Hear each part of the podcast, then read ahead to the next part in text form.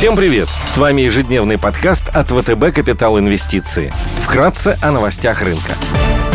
Глобальные рынки – После прошедшего мощного роста на глобальных рынках сегодня с утра внешний фон умеренно позитивный. Фьючерсы на S&P 500 в символическом минусе, минус 0,1%. Евростокс растет на 0,4%, японский Никкей в нулях, развивающиеся рынки снижаются на полпроцента. Индекс голубых фишек Китая CSI 300 торгуется в зеленой зоне, гонконгский Хэнк Сэнк прибавляет 0,6% после мощного ралли, прошедшего в акциях американских техов. Нефть растет. Баррель бренд стоит 74 доллара. Золото торгуется по 1790 долларов за унцию. Доходность по десятилетним гособлигациям США на уровне 1,46%. Сегодня API представит статистику по недельному изменению запасов нефти по данным API и EIA.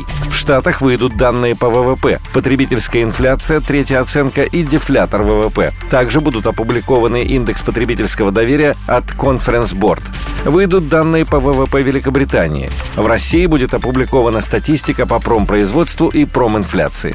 Корпоративные новости. Последний день для попадания в реестр акционеров, имеющих право на получение дивидендов Детского мира за 9 месяцев 2021 года. Группа ГМС и ФосАгро первый день торгуются без дивиденда. Среди крупных иностранных эмитентов отчитается CarMax.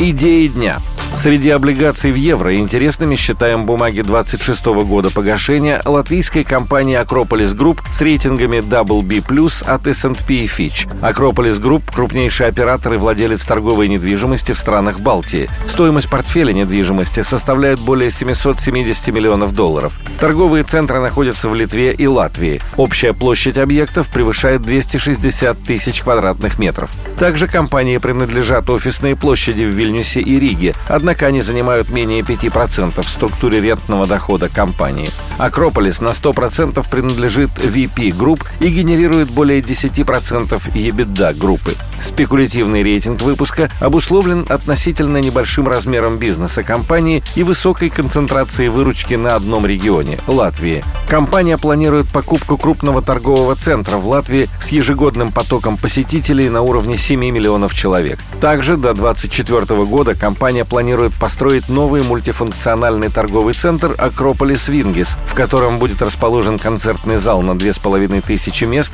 конференц-центр, кинотеатр, а также коммерческие и офисные площади. У компании повышенный уровень левериджа. По итогам 2021 года коэффициент чистого долга к EBITDA может приблизиться к 6x. Пик погашений приходится на 26 год. Несмотря на большие предстоящие капитальные вложения на новые проекты, по текущим проектам значительных капзатрат не ожидается. В целом, аналитики международных рейтинговых агентств оценивают ликвидность компании как комфортную, с учетом денежных средств на балансе и свободного денежного потока на уровне 40-45 миллионов евро в год. У компании также открыты подтвержденные кредитные линии, сумма которых не раскрывается. Ключевые риски связаны с распространением новых волн вируса и введением дополнительных ограничений. Облигация торгуется под 3,76% годовых в евро.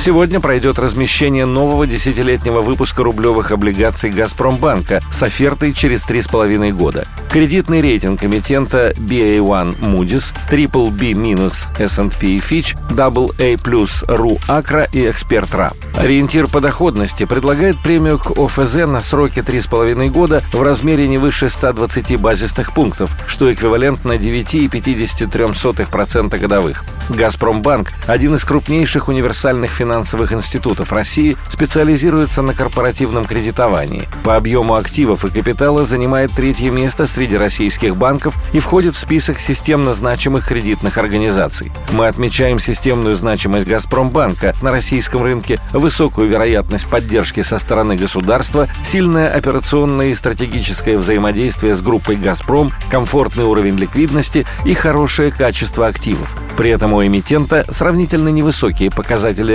рентабельности и чистой процентной маржи в сравнении с конкурентами. Спасибо, что слушали нас. До встречи в то же время завтра. Напоминаем, что все вышесказанное не является индивидуальной инвестиционной рекомендацией.